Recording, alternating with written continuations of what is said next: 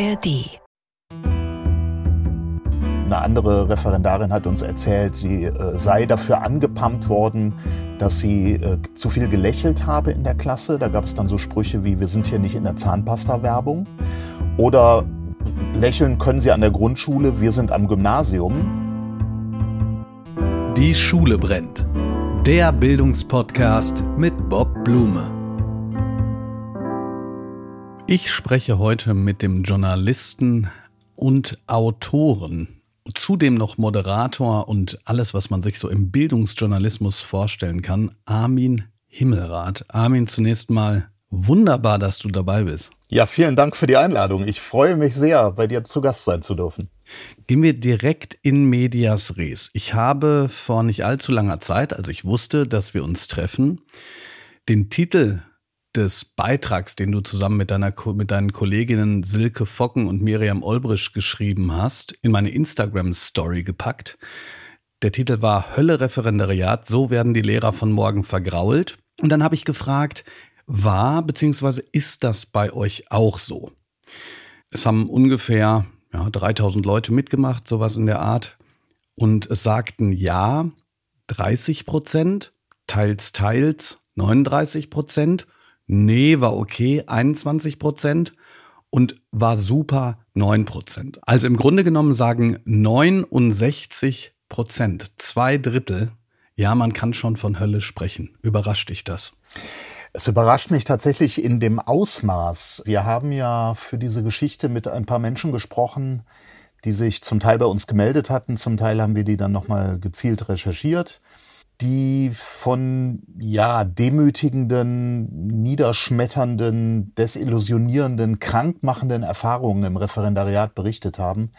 Uns ist natürlich klar, dass äh, wir, wenn wir die Aussteigerzahlen uns bundesweit anschauen, also wie viele Leute schmeißen hin in dieser zweiten Phase der Lehrer, Lehrerinnen-Ausbildung, dann liegen wir da irgendwo bei zwischen vier und acht Prozent. Also es kann eigentlich nicht die Mehrheit sein. So war jedenfalls äh, unsere Vorstellung davon. Was wir dann allerdings gehört haben, war so schrecklich, dass wir dachten, da müssen wir eben diese Geschichte dazu machen. Und wenn du jetzt sagst, äh, zwei Drittel sagen, ja, Hölle ist äh, vielleicht ein bisschen scharf formuliert, aber eigentlich geht's in die richtige Richtung, dann bin ich vom Ausmaß überrascht. Dass es das flächendeckend gibt, das Problem, dass das Referendariat eine schwierige Zeit ist, die nicht gut häufig nicht gut äh, strukturiert ist, häufig nicht gut angeboten wird, über die man sehr diskutieren muss und dringend, glaube ich, auch etwas reformieren muss, das überrascht mich nicht. Bevor mir jetzt die WissenschaftlerInnen die Bude einrennen, es ist, wie gesagt, eine Story-Umfrage. Das heißt, es gibt ja schon so eine Vorselektion. Wer guckt sich das überhaupt an? Dann die Selektion. Wer macht da überhaupt mit? Also, das ist alles andere als repräsentativ. Du hast gerade gesagt, äh, das ist ein bisschen überspitzt. Das habe ich mich nämlich auch gefragt, wenn wir wirklich mal über diesen Artikel einsteigen. Hölle Referendariat, ist das nicht ein bisschen übertrieben? Und könnte man nicht sagen, dass ihr damit sogar dieses Bild, was ja sich eigentlich ändern soll, befeuert. Das ist ja immer ein bisschen das Problem im Journalismus, dass wir, wenn wir über Dinge berichten, denen natürlich auch äh, eine Öffentlichkeit geben, dass wir bestimmte Bilder erzeugen, dass wir ein bestimmtes Framing natürlich betreiben. Kannst du kurz den Begriff des Framings erklären, dass den alle mal einigermaßen gehört haben? Ja, das ist sozusagen, wir setzen eine Bezeichnung in die Welt oder ein Schlagwort, was mit einem bestimmten Inhalt verbunden wird. Und das setzt sich dann auch fest. Und äh, dieses Hölle-Referendariat ist so ein Framing. Also es kriegt eine gewisse Emotionalität, wenn man so darüber berichtet. Äh, das ist eine ganz griffige Formulierung, die bleibt natürlich im Kopf. Sie soll natürlich auch anregen, dazu diesen Text zu lesen das würde ich jetzt in diesem Zusammenhang hier so als Framing beschreiben, also als, äh, als einem Thema einen bestimmten Rahmen, eine bestimmte Ausdeutung geben, eine bestimmte Stoßrichtung gewissermaßen.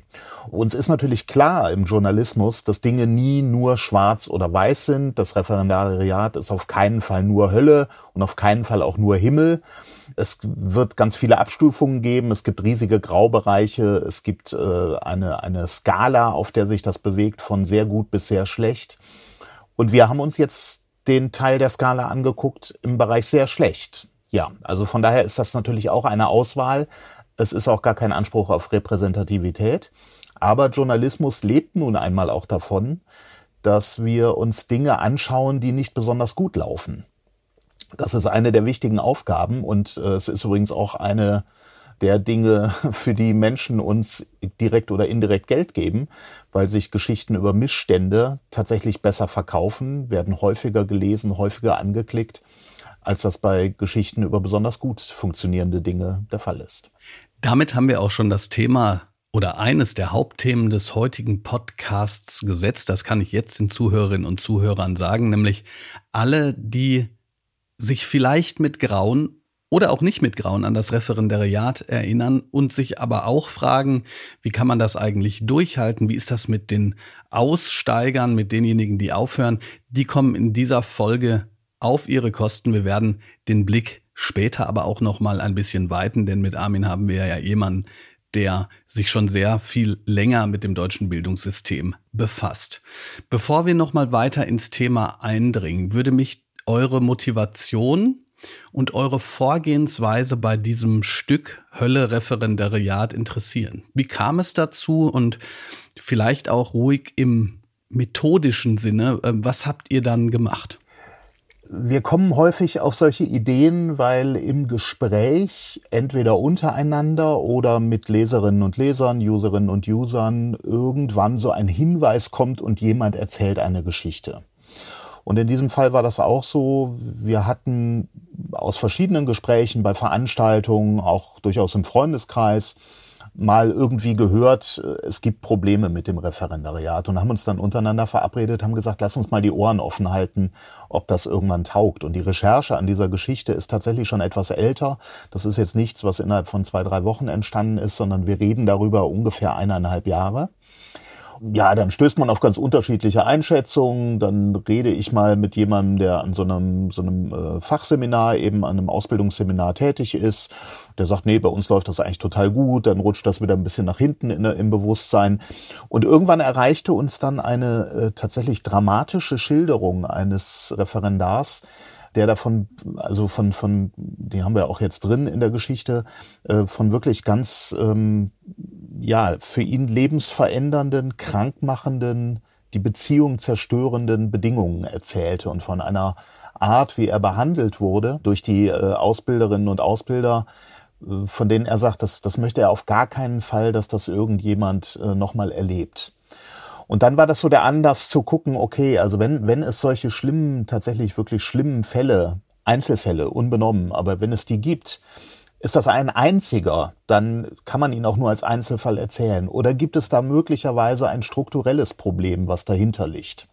Und damit sind wir sozusagen auf äh, Mirle Chakmala gestoßen, die äh, ja auch in dem Beitrag vorkommt, die lange das Zentrum für Lehrerinnenbildung an der Uni Köln geleitet hat die sagt, ja, es gibt ein Strukturproblem an dieser Stelle. Dieses äh, Referendariat dient im Grunde nur der Unterwerfung der zukünftigen Lehrkräfte unter das System. Das ist jetzt meine Wortwahl, aber das ist so ein bisschen paraphrasiert, in welche Richtung sie argumentiert. Damit hat man zumindest eine These. Wir haben natürlich auch die Gegenstimme eingeholt, also wir lassen auch einen äh, Ausbilder zu Wort kommen. Aber es haben sich bei uns eben doch einige ja, Fälle dann angesammelt, äh, Einzelfälle jeweils, aber eben in der Summe dann nicht nur so, dass man sagt, das sind jetzt ein, zwei, drei ähm, Verfehlungen, sondern wir haben natürlich von mehreren gehört, als die wir jetzt im Text oder in, in dem Stück drin hatten. Und dann kam noch dazu, dass wir erfahren haben, dass in Oldenburg an einem Ausbildungsseminar, da haben ja mittlerweile auch andere Medien darüber berichtet, es sogar juristische Auseinandersetzungen über genau diese demütigende, mutmaßlich demütigende Form der Behandlung von Referendarinnen und Referendaren geht. Und dann hat sich dieser Text gewissermaßen verdichtet. Das würde ich jetzt gerne konkret haben, denn dieser Text war ja hinter der Bezahlschranke, Klammer auf. Bitte schreibt mir nicht mehr, dass ihr das so schade findet, dass Texte hinter der Bezahlschranke sind. Auch Journalisten wollen leben und ich bezahle übrigens monatlich auch für eine Zeitschrift, die ich hier jetzt nicht näher nenne. Es ist der Spiegel, Klammer zu. Aber ähm, ja, du wirst ja nicht so viel äh, vorwegnehmen. Den Artikel kann man ja immer noch gerne lesen. Was für Erfahrungen hat jetzt dieser Mensch, mit dem ihr geredet habt, konkret gemacht, die er für so gravierend gehalten hat, dass sie lebensverändernd waren? Er sagte, dass äh, vor allem der Druck, der permanente Druck vom ersten Tag an ihn so fertig gemacht habe. Immer der Druck, Dinge rechtzeitig machen zu müssen, Dinge zu erfüllen, Anforderungen der Ausbilder zu erfüllen, gleichzeitig aber nicht so richtig ein klares Raster dafür zu haben, was denn eigentlich funktioniert. Und der Druck entsteht dann auch dadurch, dass man nicht nur in so einen, in so einen Graubereich hineinarbeitet aus seiner Sicht, sondern auch noch, dass er eigentlich, sagt er, wenn er alleine in der Klasse ist, ganz anders arbeitet und das funktioniert.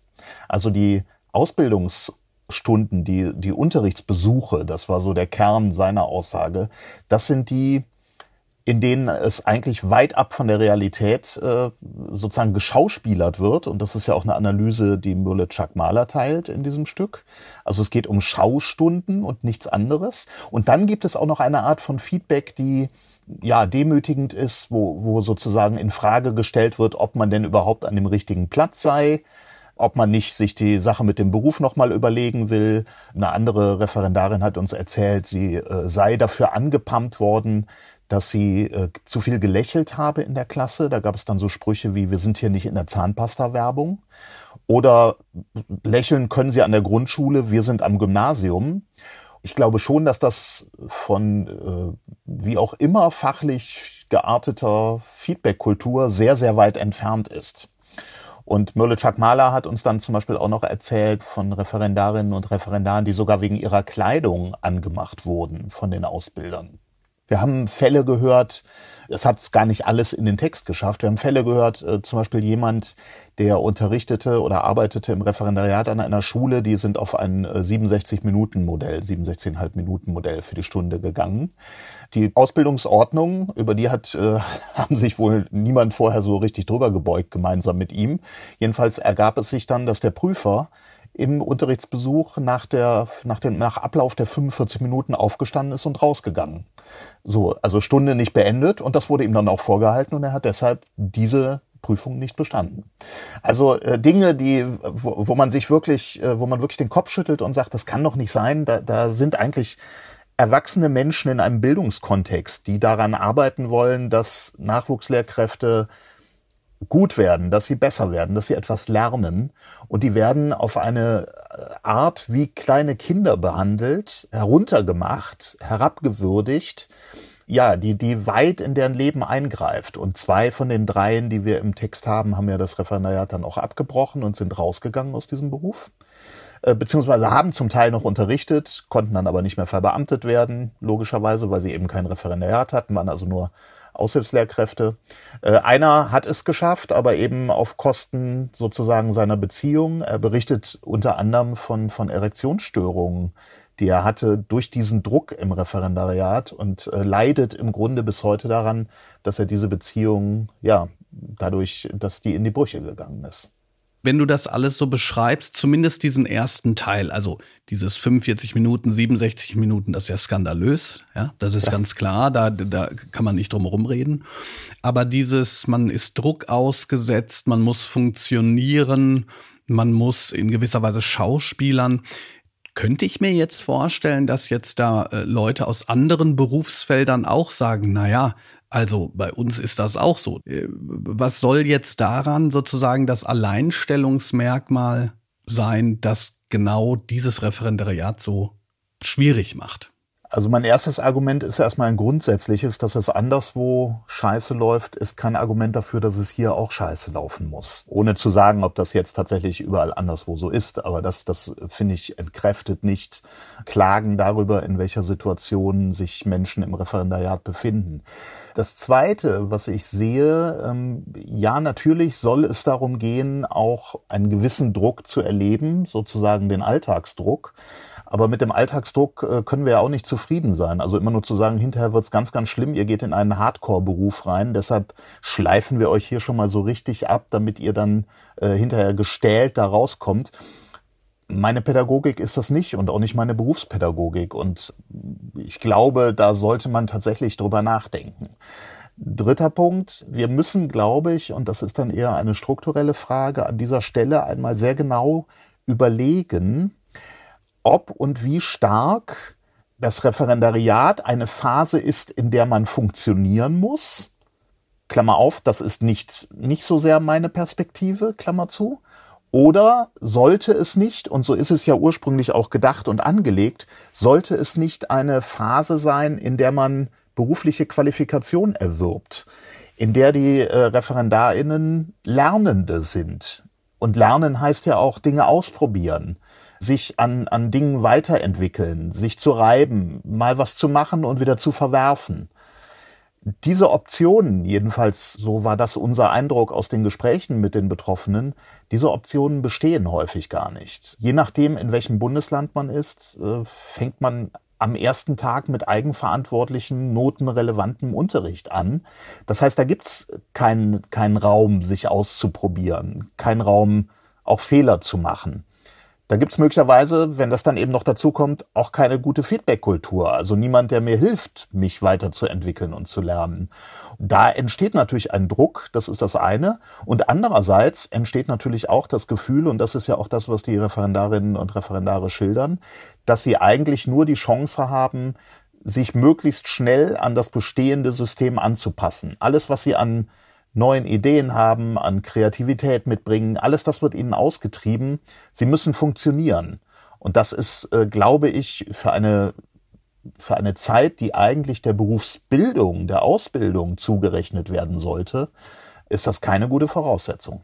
Ich habe tatsächlich angefangen mit dem Schreiben, bevor ich noch einen Blog hatte im Referendariat und mein erster Artikel, den ich jetzt nicht mehr so nennen würde, weil man ihn durchaus ableistisch interpretieren könnte, der hieß Schizophrenie als Lebensgefühl.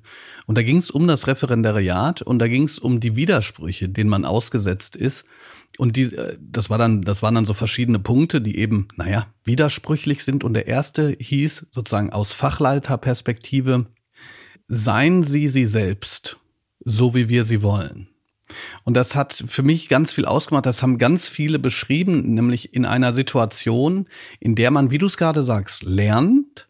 Das heißt, in der Ausbildung ist.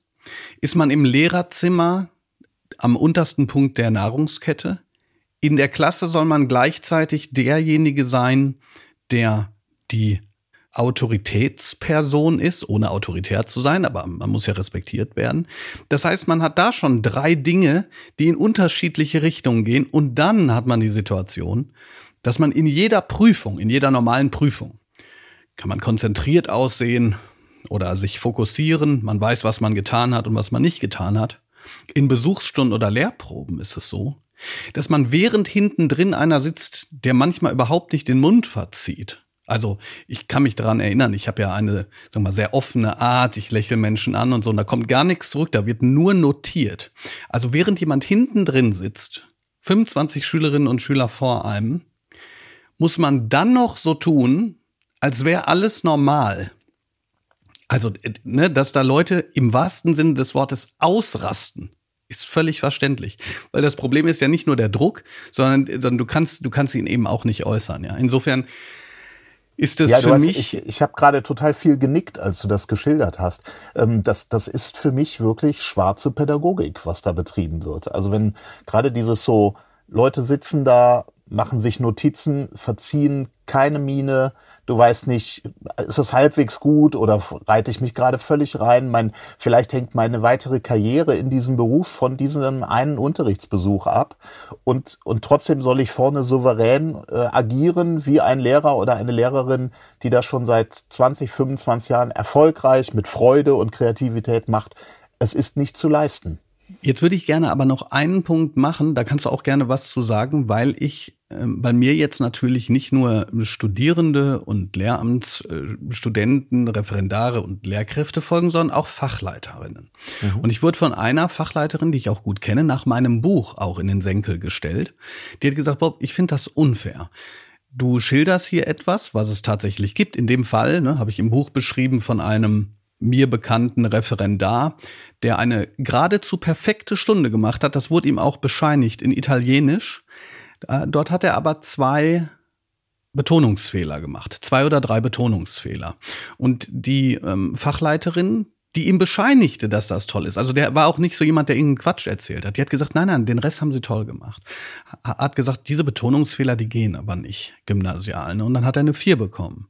Ist aus Baden-Württemberg rausgegangen, ist an irgendeine Privatschule gegangen und so verliert man dann so die Lehrer. Ja. Das habe ich geschildert und dann sagte die Fachleiterin, es gibt aber Leute, die das auch anders machen.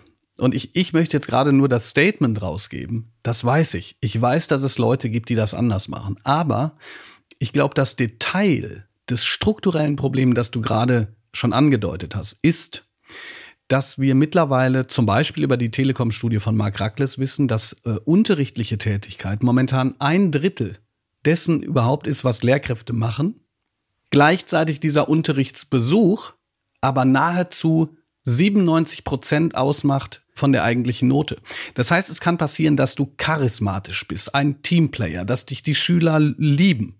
Aber dass du in der genau vierten Stunde in der 8c, die gerade eine Mathearbeit geschrieben hat, was weiß ich, einer Schülerin ging's nicht gut, die hat gekotzt, die sitzen da, alle sind irgendwie total durch den Wind, dass du genau in dieser Stunde eben nicht das vollbringst, was du hättest vollbringen sollen und dass äh, deshalb dein Job am seidenen Faden hängt. Und ich glaube, das ist dieses strukturelle Problem, von dem viele reden. Ich stimme dir dazu. Ich habe das ja eben schon versucht zu sagen. Wir wissen, dass es wirklich tolle Fachleiterinnen und Fachleiter gibt.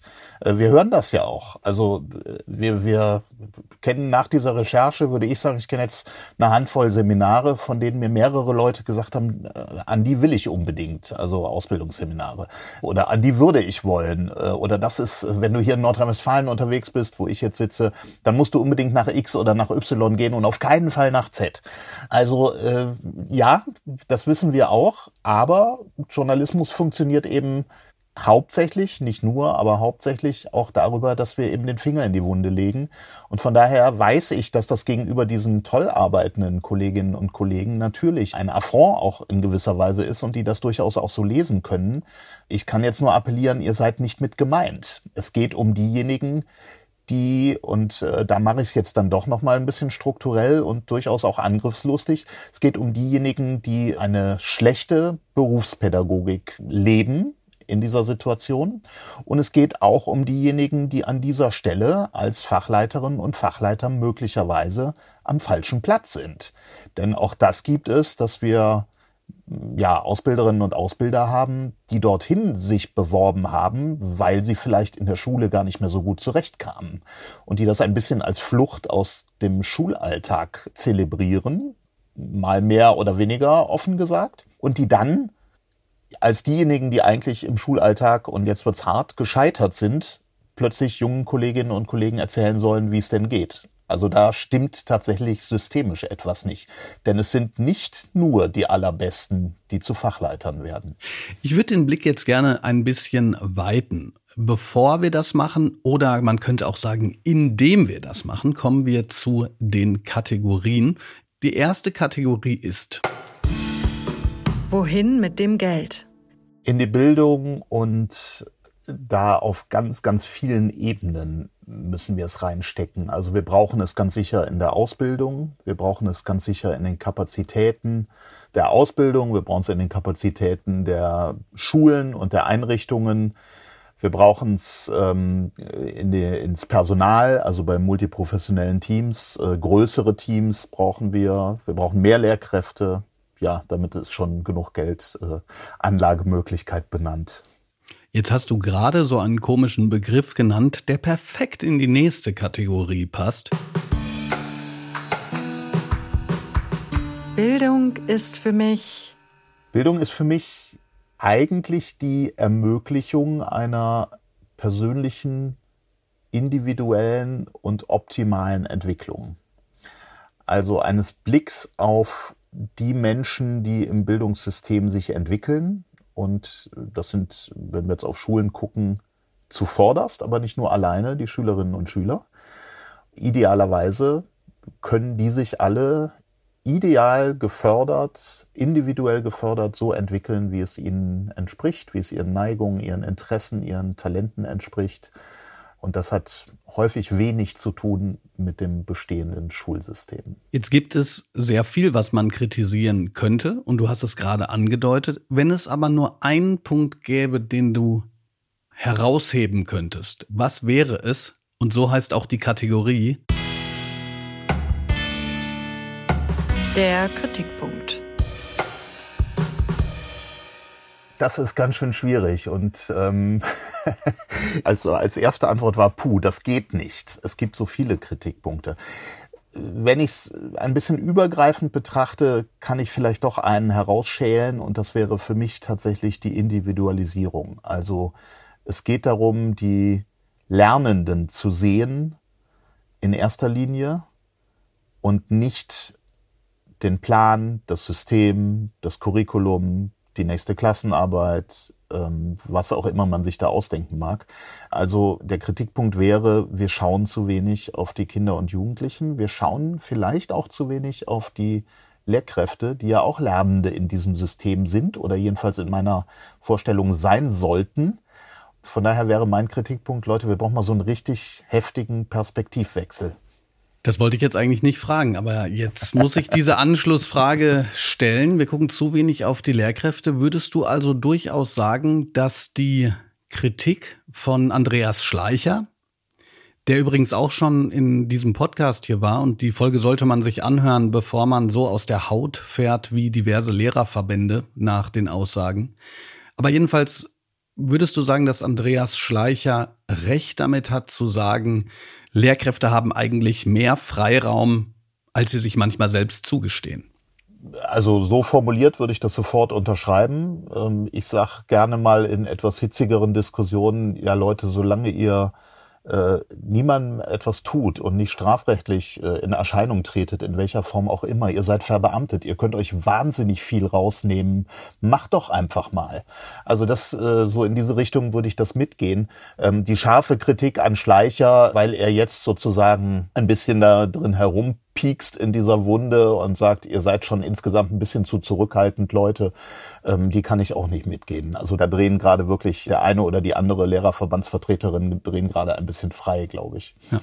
Ich meine, man muss dazu sagen, und das ist mir auch nicht fremd, wir Lehrkräfte sind manchmal auch ein bisschen sensibel, wenn wir das Gefühl haben, dass strukturelle Probleme, die ja definitiv da sind, quasi als Form von individuellen Problemlösungen abgewälzt werden müssen. Ich glaube, das war diese Reaktion. Das ja. war ja besonders der Fall bei dem ersten Gutachten der SWK, der Ständigen Wissenschaftlichen Kommission, die aus 15 WissenschaftlerInnen, glaube ich, besteht, die der Kultusministerkonferenz Vorschläge präsentieren zu unterschiedlichsten Themen. Die äh, letzte war zum Thema KI. Aber jedenfalls diese äh, war damals eben zum Thema Lehrkräftebekämpfung. Und der Vorsitzende, der Lehrkräftemangelbekämpfung. Das muss Lehrkräfte, ich Lehrkräftemangel. Es ging nicht um die Lehrkräfte zu bekämpfen, obwohl manche so reagiert haben, als ob es darum gehe. Das ist gut. Also es ging um die Lehrkräftemangelbekämpfung, genau. Und der Vorsitzende der SWK, Professor Olaf Köller, mit dem haben wir im sogenannten Bildungsrat von unten auch ein Gespräch geführt und das war ganz interessant. Denn wir haben darauf gepocht, dass man sich auch um jene Lehrkräfte kümmern müsste, die im System sind. Und damit äh, kommen wir zu einem Thema, äh, das du äh, auch äh, angegangen bist, äh, was ich sehr interessant fand, zum Thema Ausstieg. Köller aber sagte, äh, und er bezog sich auf die Umfrage des deutschen Schulbarometers, er möchte nur den harten Fakten folgen und die harten Fakten sagen, 19 Prozent sind sehr zufrieden mit dem Beruf und weitere 55 Prozent eher zufrieden. Ist doch eigentlich alles tutti, was die Lehrkräfte angeht, die schon im System sind. Ja, damit sind wir bei einem Viertel, äh, die nicht zufrieden sind. Also 74 Prozent sind zufrieden nach dieser Rechnung von Köller. Damit sind 26 Prozent nicht zufrieden. Und das ist in einem System, das aus der letzten, äh, wirklich an vielen Stellen auf der letzten Rille läuft. Gerade was das Personal angeht. Nimm da mal 25, 26 Prozent raus. Das funktioniert so nicht. Also, das halte ich, wenn er sich damit tatsächlich zufrieden gibt, dass drei Viertel zufrieden sind und den Rest schleppen wir irgendwie mit, dann halte ich das für eine fatale Aussage und eine fatale Einschätzung, weil das führt ja logischerweise dazu, dass dieses Viertel sich erstens nicht gehört fühlt, zweitens äh, tendenziell vielleicht noch mehr reduziert oder aussteigt und dann äh, wird der Druck auf die anderen größer. Das kann ja wohl nicht das Ziel sein.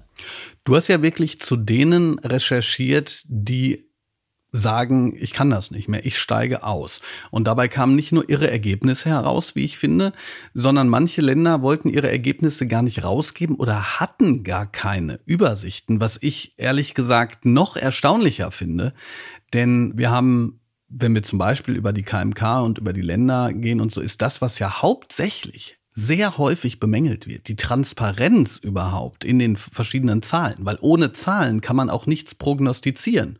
Und ohne Prognose steht man sozusagen alle Jahre wieder da und fragt sich, wie es kommen konnte, dass die Lücke zwischen Versorgung und Bedarf so groß ist. Eine Erklärung für diese fehlenden Zahlen findet sich auch in der Folge SWR Wissen verzweifelt an der Schule, warum Lehrkräfte aussteigen. Offizielle Statistiken dazu, wie viele freiwillig aus dem Schuldienst aussteigen, gibt es nicht. Offensichtlich wird das Problem des sogenannten Dienstverzichts gar nicht als solches in der Schulverwaltung gesehen. Das Schulministerium in Nordrhein-Westfalen schreibt im Februar 2022 auf Nachfrage Das Schulministerium erhebt keine Zahlen über Kündigungen von Lehrerinnen und Lehrern. Diese Einzelfälle werden statistisch nicht erfasst. Da es sich um Einzelfälle handelt, ist stets eine Betrachtung der persönlichen Situation erforderlich. Die Schulleitung bzw. die Schulaufsicht unterstützen und beraten Lehrerinnen und Lehrer dabei, eine berufliche Krisensituation zu überwinden. Viele Betroffene, mit denen SWR 2 Wissen gesprochen hat, bemängeln jedoch die fehlende Unterstützung oder Karriereberatung. Dieses Statement deckt sich ja auch mit den Ergebnissen eurer Recherche. Kannst du da vielleicht noch mal im Detail darüber berichten? Ja, diese Ergebnisse sind tatsächlich überraschend, äh, waren sie auch für uns und vor allem deshalb, weil wir an vielen Stellen keine Ergebnisse hatten. Also wir hatten gehört, oh, da haben sich irgendwie Zahlen in kurzer Zeit verdoppelt äh, von Lehrkräften, die aus dem System ausscheiden, also die ihren Beamtenstatus aufgeben oder als Angestellte eben kündigen, um die Entlassung aus dem Staatsdienst bitten. Und wir wollten einfach mal hören, wie sieht das aus? Wenn wir das äh, bundesweit uns anschauen. Und da gibt's dann Bundesländer, die haben das erhoben. Äh, Mecklenburg-Vorpommern war dabei, Thüringen zum Beispiel. Es gibt andere, die haben so ungefähre Zahlen. Äh, die sagen dann, ja, wir können zwar Aussteiger benennen oder Leute, die aus dem System rausgehen, aber das kann ganz unterschiedliche Gründe haben. Die fragen wir nicht ab. Das könnte privat sein. Es kann sein, dass die an, in ein anderes Bundesland wechseln, also dem System eigentlich doch erhalten bleiben. Es kann sein, dass sie krank sind. Das wissen wir alles nicht. Und es gibt Bundesländer wie Bayern, die schlicht sagen, wir wissen es nicht. Und ähm, da gibt es tausenderlei Gründe und wir wollen es auch nicht wissen. Ja, mai. Das ist natürlich, genau wie du sagst, ähm, das, da sind gar nicht so sehr die Zahlen, ob da jetzt 13 Prozent eines Jahrgangs rausgehen im Laufe der ersten fünf Jahre im Beruf oder so, oder nur fünf oder so. Das, das, darum geht's gar nicht so sehr. Sondern das Erschütternde für mich tatsächlich an dieser Recherche war, zu sehen, ja, man muss das so sagen, in welchem Blindflug die Länder da an mancher Stelle unterwegs sind. Und jetzt ist es ja nicht so, dass das Thema Lehrerinnen und Lehrermangel eins ist, was erst in den letzten drei Monaten aufgekommen wäre, sondern wir reden da zumindest mit der SWK, mit dem Gutachten schon seit über einem Jahr von. Äh, Leute, die sich mit dem Thema halbwegs befassen, auch schon seit fünf bis zehn Jahren. Also das ist etwas, das sollten die wissen. Äh, die Prognosen, die es dazu gibt, sind immer wieder äh, überraschend, die die KMK abliefert und die eine gewisse Realitätsferne zu haben scheinen. Jedenfalls, wenn man dann den Gegenprognosen von Herrn Klemm oder der Bertelsmann Stiftung oder vom VBE glauben darf. Da ist ja unheimlich viel Bewegung in diesem Feld und dass dann Bundesländer hergehen und so im Brustton der Überzeugung sagen, wir wissen nicht, warum uns Leute verlassen, wir wissen eigentlich auch gar nicht, wie viele, aber da könnte es tausend Gründe geben, das muss uns jetzt reichen. Das ist, würde ich sagen, Politikversagen. Also da machen die tatsächlich, erfüllen sie ihre Aufgabe nicht. Und muss man das jetzt schlucken? Weil wenn es wirklich sich um Politikversagen handelt, müsste man doch sagen, gut, dann muss man eigentlich den Druck aufbauen, dass sie da ihrer Aufgabe nachkommen. Ja, jetzt will ich nicht zu tief in den journalistischen Maschinenraum einsteigen, aber es äh, besteht ja, ich bleibe jetzt mal im Wagen, äh, durchaus die Möglichkeit, dass wir in den Ländern, die das nicht tun, dass wir dort mit äh, Parlamentsabgeordneten in den Landtagen Kontakt aufnehmen und mal darüber diskutieren, ob man da nicht mal eine kleine Anfrage stellen könnte. Natürlich besteht die Möglichkeit, in einem halben Jahr oder in einem Jahr äh, nochmal nachzufassen. Wie haben sich denn die Zahlen entwickelt? Haben sie etwa immer noch keine? Also diese Art von äh, journalistischer Nachverfolgung des Themas, von dranbleiben, wenn man so möchte, das machen wir natürlich auch. Also da haben wir ja, wir haben da ja ein Thema sozusagen an der Angel, das wäre ja fahrlässig, das jetzt wieder sausen zu lassen, äh, bevor dieses Problem gelöst ist. Und man kann das durchaus auch in einen größeren Kontext stellen, auch das tun wir. Äh, es wird ja gerade sehr viel darüber geredet, wie es äh, mit Bildungsdaten denn überhaupt aussieht. Auch im Rahmen des Startchancenprogramms äh, muss man ja wissen, an wen soll das Geld mit welcher Begründung gehen. Da sind natürlich, ist der Lehrerarbeitsmarkt, der Lehrkräftearbeitsmarkt nur ein kleiner, kleines Feld in diesem äh, Datenkontext. Aber grundsätzlich ist es ja schon so, dass die Bildungsdaten in den Bundesländern nicht miteinander vergleichbar sind. Also ich habe keine, keinen kompletten Datensatz sozusagen über das, was in der Bildung passiert in allen 16 Bundesländern, der auch für alle Länder dann bestimmte Werte ausweist. Und das ist natürlich etwas, da kann Politik nicht nur in einem Land, sondern da, da muss sozusagen übergreifend etwas passieren. Und auch da kann man natürlich publizistischen Druck machen, indem man dieses Thema immer wieder aufgreift und anspricht. Kannst du in einfachen Worten beschreiben, was so eine kleine Anfrage ist und warum so eine kleine Anfrage durchaus politischen Druck erzeugen kann? Die kleine Anfrage ist ein Instrument, das ähm, die Abgeordneten in den Parlamenten haben, im Bundestag genauso wie in den Landtagen. Und sie können damit an die Regierung herantreten oder an ein bestimmtes Ministerium, an einen Senat und können sagen, ich wüsste gerne zu diesem Punkt, Lehrer, Lehrerinnen, Arbeitsmarkt A, B, C, D können Sie mir die Zahlen nennen? Und es gibt da feste Verfahren für. In der Regel drei oder vier Wochen haben dann die Regierungen Zeit, darauf auch zu antworten. Sie müssen auch antworten, können das nicht ignorieren und müssen das dann entsprechend eben dem Abgeordneten oder der Abgeordneten, die das beauftragt hat oder angefragt hat, ähm, müssen das schriftlich beantworten. Und äh, die Fragestellerinnen, die können dann diese Antwort auch wiederum publizistisch verwerten oder weiterreichen an die Medien. Das passiert auch. Also das ist ein ganz übliches Verfahren, in dem ja wir zu Informationen kommen, quasi aus dem inneren Apparat der Regierung die Regierung wiederum dem Parlament schuldet diese Informationen. Und wenn man da sehr gezielt nachfragt, kann man auch sehr gezielte, sehr detaillierte Antworten bekommen. Die kann natürlich auch sein, liegen uns nicht vor, diese Daten. Auch das kann natürlich dabei rauskommen. Man kann sie nicht zwingen, Daten zu erheben, die sie nicht erheben wollen. Aber äh, auch das ist natürlich nochmal ein Punkt, der in der politischen Auseinandersetzung, glaube ich, schon dazu beitragen kann, dass jemand, äh, ja, oder dass man ein bestimmtes Thema stärken und da vielleicht auch Bewegung reinbringen kann, dass dort etwas passiert. Ich würde jetzt, ja, wir sind fast äh, beim Schluss nochmal das Ganze umdrehen. Wir haben uns auf zwei Dinge fokussiert, vor allen Dingen auf das Referendariat und auf die Aussteigerquote, also quasi von hinten und von vorne geschaut, wie kann man eigentlich das Problem beschreiben, das dazu führt, dass der Fachkräftemangel auch nicht so einfach behoben wird. Gibt es etwas, du bist langjähriger Bildungsjournalist, gibt es etwas, eine Entwicklung, die du durchaus positiv bewertest in diesem Mess, in dem wir uns befinden, wie der Engländer sagen würde? The mess is a real big one, würde ich erstmal sagen. Von daher äh, habe ich jetzt keine Rettungsleiter, mit der man innerhalb von anderthalb, zwei Jahren da herausklettern könnte. Aber ich denke, dass es gut ist, dass äh, bestimmte Diskussionen jetzt tatsächlich auch durchaus scharf und strittig geführt werden. Also zum Beispiel diese Frage, du hattest ja die Studie von Mark Rackles zur Arbeitszeit der Lehrerinnen und Lehrer angesprochen für die Telekom Stiftung, dass wir genau über diese Dinge reden. Was machen denn Lehrerinnen und Lehrer eigentlich in ihrer Arbeitszeit? Und wenn dann rauskommt. Und, und was ist die Arbeitszeit? Muss man für ist, viele ja, gut, auch das sagen, kommt dann ne? auch noch dazu, genau. Aber wenn man, schon wenn wir sagen, okay, wir, wir nehmen mal an, es gibt sowas wie eine Arbeitszeit, auf die wir uns einigen können, einen Begriff, und sehen dann, da ist nur ein Drittel Unterricht. Ist es denn wirklich nötig, dass die irgendwelche Listen führen? Da sind wir dann wieder bei der Frage, die wir vorhin kurz hatten, wohin mit dem Geld?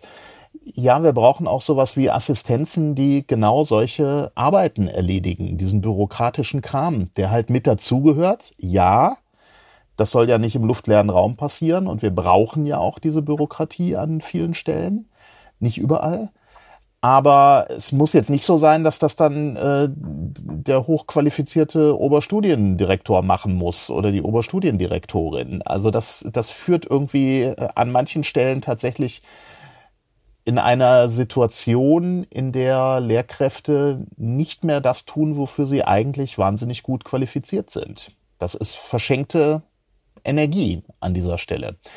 Und dass darüber diskutiert wird, finde ich zum Beispiel positiv. Dass darüber äh, auch in einer Form diskutiert wird, ähm, die deutlich fundierter ist, als das noch vor drei, vier, fünf Jahren der Fall war, liegt vielleicht auch an der SWK, die sich dann positioniert aus wissenschaftlicher Sicht, also dieses Beratungsgremium der Kultusministerkonferenz die sich positionieren, wo dann sofort wieder politisch abgewiegelt wird, ah, das ist jetzt erstmal nur eine Empfehlung, ob wir es machen, müssen wir mal gucken. Ich habe schon den Eindruck, dass diese Aufmerksamkeit für diese Situation, nennen wir es Lehrkräftemangel als, als so Überbegriff des Themas, dass die gestiegen ist und das ist gut. Ich habe vor etlichen Jahren, das ist lange her, mit Helmut Holter, dem thüringischen Minister, mal ein Interview gemacht, in dem er sehr selbstkritisch für die KultusministerInnen eingeräumt hat, dass sie das Thema Lehrkräfteversorgung lange verschlafen haben. Er ist dafür, glaube ich, ziemlich geprügelt worden innerhalb der KMK. Und äh, damals war das auch so mal so ein kleiner Aufreger, aber es war kein strukturell diskutiertes Thema. Das hat sich geändert. Das hilft uns leider nicht in den nächsten zwei, drei, vielleicht noch nicht mal fünf Jahren, aber hoffentlich dann so ab fünf Jahren aufwärts. Und kurzfristig, naja, mir fehlt ein bisschen die Fantasie, was noch passieren soll. Das System ist sehr behäbig, sehr träge. Das hat an vielen Stellen Vorteile. Nicht jede Sau, die durchs Dorf getrieben wird, muss auch sofort an der Schule in ein Unterrichtsfach gegossen werden. Also da finde ich das schon ganz gut, ähm, dass Schule auch ein langsam sich veränderndes System ist. Aber hier bräuchten wir tatsächlich eine wie auch immer geartete, disruptive, sehr schnelle, sich ändernde Entwicklung. Die sehe ich aber nicht. Vielleicht mit KI, aber das ist ein ganz anderes Thema. Eine Sau, die du selber durchs Dorf getrieben hast, war das Buch Hausaufgaben Nein Danke. Warum wir uns so bald wie möglich von den Hausaufgaben verabschieden sollten. Das ist jetzt aber ein ganz anderes Thema und das sage ich auch nur deshalb, weil ich es toll finde, dass wir am Ende dieses Podcasts immer auch darüber sprechen, wie Leute denn über bestimmte Dinge weiterdenken können. Das habe ich jetzt natürlich nur gesagt, weil du mein Gast bist. Du als mein Gast was würdest du empfehlen, was man was du vielleicht gerne liest. Das kann ein Blog sein, das kann eine Kategorie in der Zeitung sein, das kann ein Podcast sein oder ein Buch, was du gelesen hast, was so im etwas, etwas längerfristig vielleicht deinen Blick geweitet hat auf das Thema Bildung insgesamt. Ich habe äh, ein Buch jetzt gerade im Kopf, dessen Autorin ich vergessen habe, eine Lehrerin, die eine Zeit lang in Neuseeland gelebt hat. Und dort Verena Friederike Hasel, die auch schon richtig, in diesem Podcast war. Richtig, richtig. Das fand ich zum Beispiel sehr inspirierend. Du meinst aber der tanzende Direktor oder das neue Buch? Nee, das krisenfeste Kind. Das Na krisenfeste Kind liegt hier, das habe ich noch nicht gelesen. Den tanzenden Direktor meine ich, und das ist tatsächlich ein Buch, was ich sehr inspirierend fand. Bei mir sind viele Leseeindrücke oft auch so kurzfristigerer Natur. Das ist gar nicht mal so sehr ein Buch oder ein bestimmter Blog, sondern ähm, Teil meiner täglichen Arbeit ist ja so ein bisschen auch zu versuchen, den Überblick zu halten, was wird diskutiert. Und ich würde da sagen, da gibt es durchaus so bestimmte Wellen, äh, über die wir reden, Themen, so Themenkonjunkturen und dann lese ich hier eine kleine Agenturmeldung und da was in der Süddeutschen und da was im Blog und da höre ich einen Podcast. Das sind dann oft nicht äh, große Werke, sondern eher so viele kleine Schnipsel, die ein Bild ergeben. Da würde ich sagen, alles rund um die am Ende dann doch sehr kreativen Umgangsweisen mit dem Problem Rechtsradikalismus an der Schule in Burg das hat mich äh, wirklich bewegt, wie viel da auch in Bewegung gekommen ist. Da läuft auch immer noch viel schief, unbenommen. Aber heute jetzt noch mal zu hören oder vor ein paar Tagen ähm, habe ich äh, mit der Kollegin Silke Focken bei uns aus dem Spiegel gesprochen. Die hatte dann nochmal Kontakt zu einer dieser Lehrerinnen, die dort beteiligt waren. Also da ist wirklich was in Bewegung und jetzt bette ich das auch noch groß ein in die aktuellen Demos, die wir erleben gegen Rechts und gegen Rechtsradikalismus und gegen menschenverachtende Ideologie und Ideen und Pläne. Auch das spielt ja an den Schulen eine Rolle. Und da gibt's jetzt gar nicht das eine Buch, sondern da würde ich sagen, ah, das sind so, ist das Gespräch mit der Frau X und der Mailwechsel mit Y und mit dir irgendwie kurz der Austausch von Fotos und so. Also es bewegt sich was. Und das äh, finde ich so inspirierend an diesem Themenfeld. Im Internet gibt's ja immer wieder die kreativsten Demoschilder und ich habe gerade gedacht, dass man eins machen könnte mit Armin Himmelrath, äh, auf dem steht, gegen Rechtsradikalismus lese ich als Spiegelredakteur auch die Süddeutsche. Armin, es war ganz wunderbar, dass du da warst. Ein äh, sehr, sehr interessantes Gespräch. Ganz herzlichen Dank. Lieber Bob, ich danke dir sehr und ja, danke dir für die Chance, ein bisschen weiter zu diskutieren, was wir gelegentlich vor allem schriftlich tun, aber das ja mal in dieser Form und so ausführlich und in Ruhe. Es war toll, danke. Die Schule brennt ist eine Produktion von Auf die Ohren, exklusiv für den SWR. Redaktionelle Leitung Katharina Kern, Postproduktion Indus Gupta, Sounddesign Milan Fay.